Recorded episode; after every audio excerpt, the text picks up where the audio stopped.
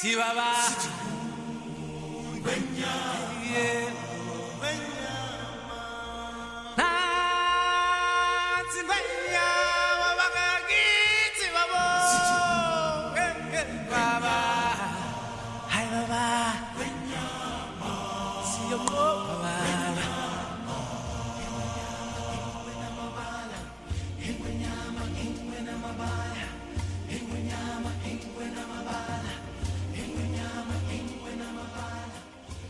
1994 foi um ano que não terminou. Quase todos os grandes acontecimentos históricos que um país e um povo podem sofrer aconteceram naquele ano, todos, no mesmo ano. Eu tinha 14 anos e era viciado em televisão. Não saía para jogar bola, não tinha muitos amigos. Além dos poucos colegas da escola, toda a minha rotina consistia em ajudar a minha mãe com o sustento da casa. Meu irmão, meu único irmão, trabalhava numa padaria e isso nos garantiu pão, pelo menos pão, numa quantidade realmente abundante, e isso nos sustentou e impediu que passássemos fome durante muito tempo. Ayrton Senna tinha acabado de morrer.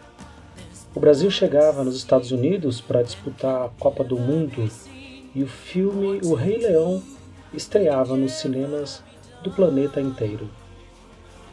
Eu não vi O Rei Leão, não me emocionei com a sua história, nem me deixei levar pela magia do desenho que, pelos 20 anos seguintes ou mais, marcaria toda uma geração. Eu tinha passado toda a minha pequena existência morando em São Paulo mas por algumas dessas decisões difíceis da vida e que só os adultos conseguem explicar, eu me encontrava exatamente neste ano no interior da Bahia, de onde vêm as minhas origens, inclusive de nascimento, aliás. Eu devo ter ouvido falar do Rei Leão na TV, o lançamento estrondoso, o filme excepcional, as matérias no jornal de TV mostrando como os cinemas estavam lotados por todos os cantos do mundo. Mas eu não vi o Rei Leão. Duvido muito que os meus amigos, os meus poucos amigos, tenham também assistido. A cidade não tinha cinema e ninguém que eu conhecia tinha um videocassete em casa. Alguns sequer tinham televisão. Às vezes nem comida. Meu amigo Marcelo Albuquerque, eu ainda me lembro o sobrenome dele, o meu melhor amigo naquele instante, tinha uma TV com controle remoto, um acontecimento e tanto. E tinha também fones de ouvidos sem fio para escutar o aparelho. Sinceramente achei que fosse mentira. Passei décadas pensando nisso até ouvir falar pela primeira vez em Bluetooth. Talvez ele tivesse falando a verdade, agora não sei. Talvez ele tivesse assistido O Rei Leão em Salvador. E talvez tudo isso não passe de uma trapaça da minha imaginação.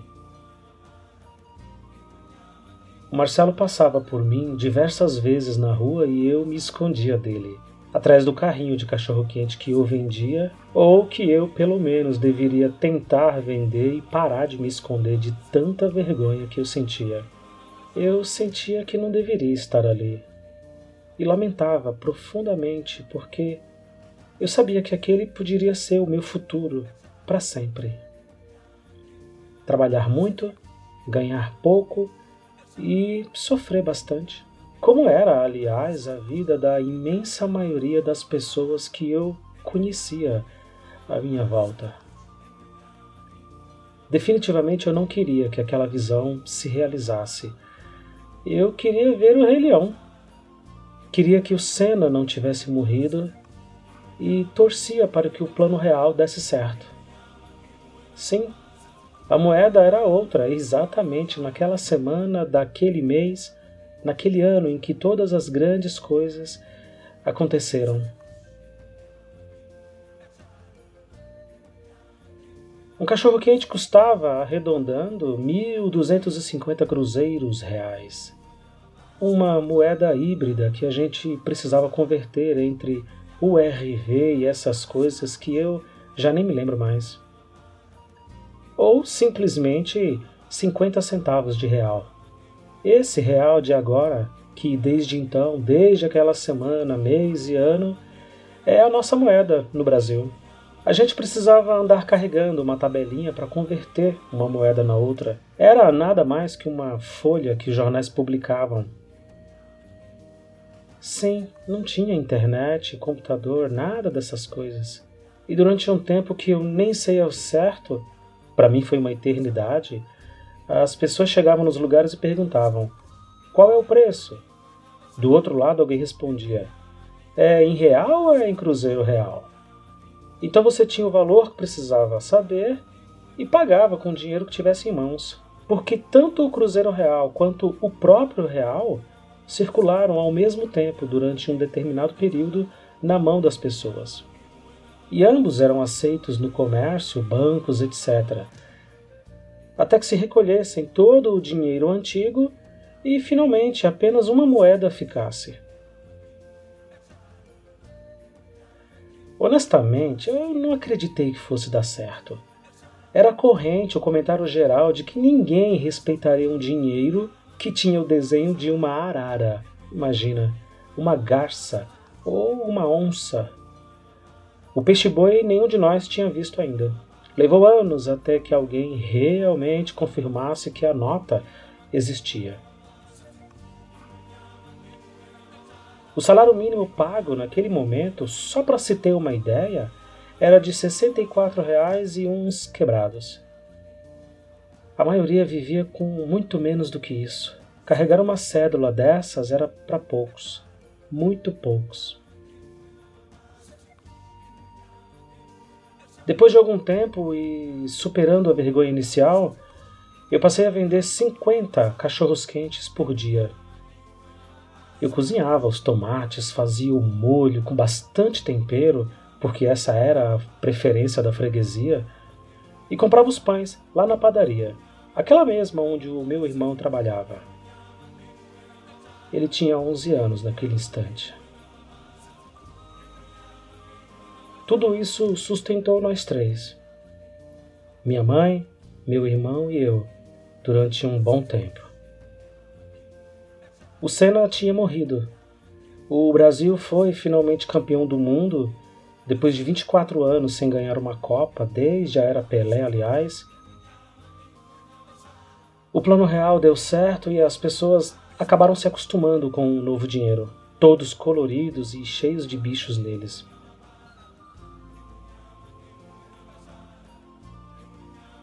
Ninguém mais se lembra que houve um dinheiro com uma imagem de Rui Barbosa, Clarice Lispector, Machado de Assis ou Juscelino Kubitschek.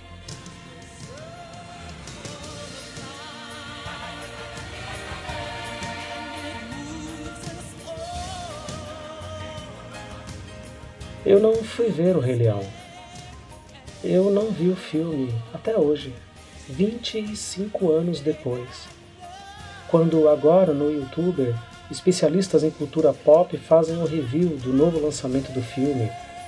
Agora em animação e live action, ou live action computadorizada, eu sei lá, e recordam em seus comentários a experiência de rever o filme, os personagens, as passagens mais tocantes, tudo, tudo quanto marcou naquela época aquela geração. A maioria desses comentaristas no YouTube que eu gosto de assistir tem a minha idade, mais ou menos a minha idade. Pelo menos os que eu gosto de assistir e assino o canal, me inscrevo, curto, compartilho, ativo o sininho, enfim, aquela coisa toda.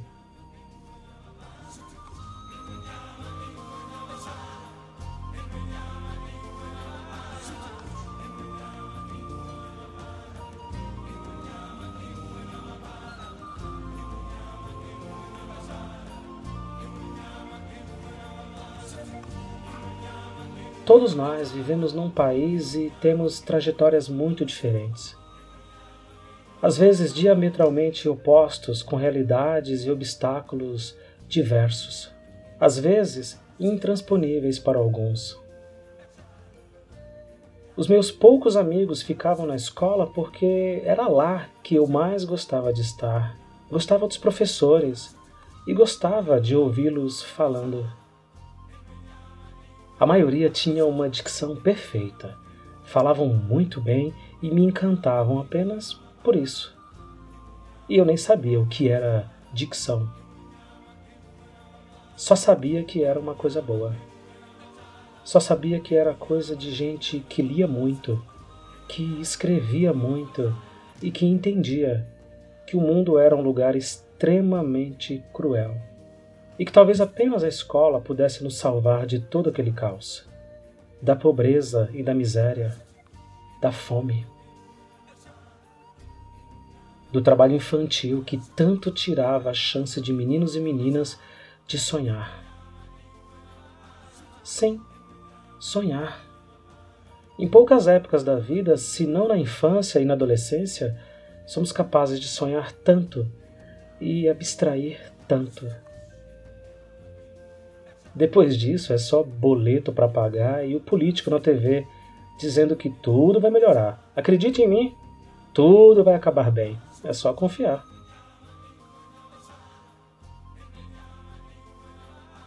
Na aula da professora Neuza, professora de matemática e geometria, sim, sim, eu tive aulas e disciplinas separadas de uma e outra matéria, o que me ajudou muito hein, a entender a importância de ambos, principalmente geometria, que eu gostei e adorei logo de cara.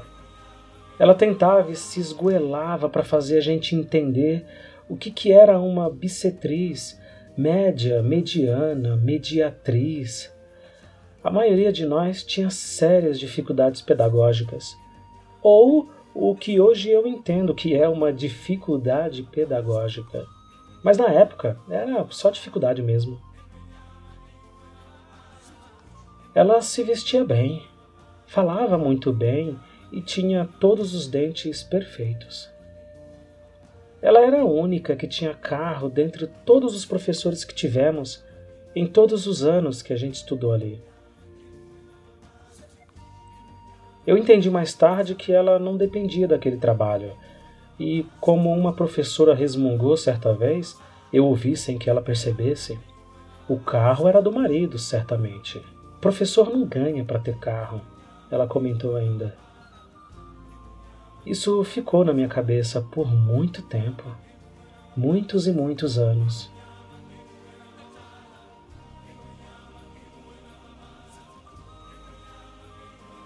Eu não vi o Rei Leão porque não havia cinema na nossa cidade, porque não tínhamos videocassete e porque os adultos tomam decisões erradas na vida que, sem que eles percebam ou pensem, afetam os filhos diretamente e eles tenham que ir trabalhar.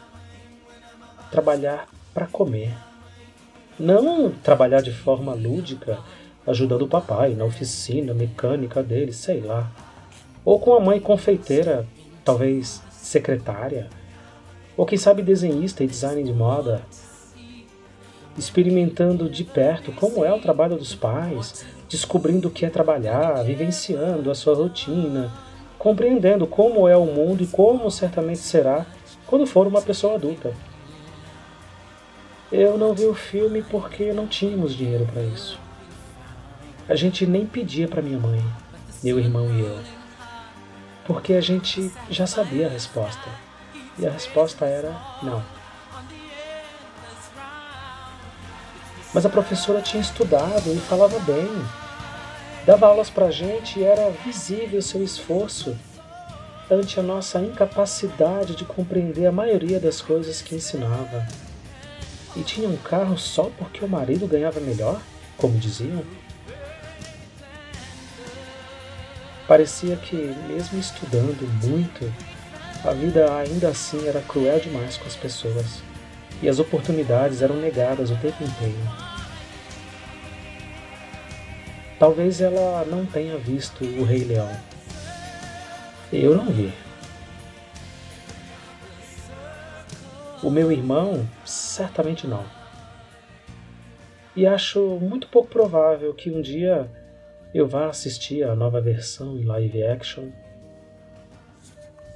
ou a antiga de 1994, o ano que não terminou em muitos aspectos da vida.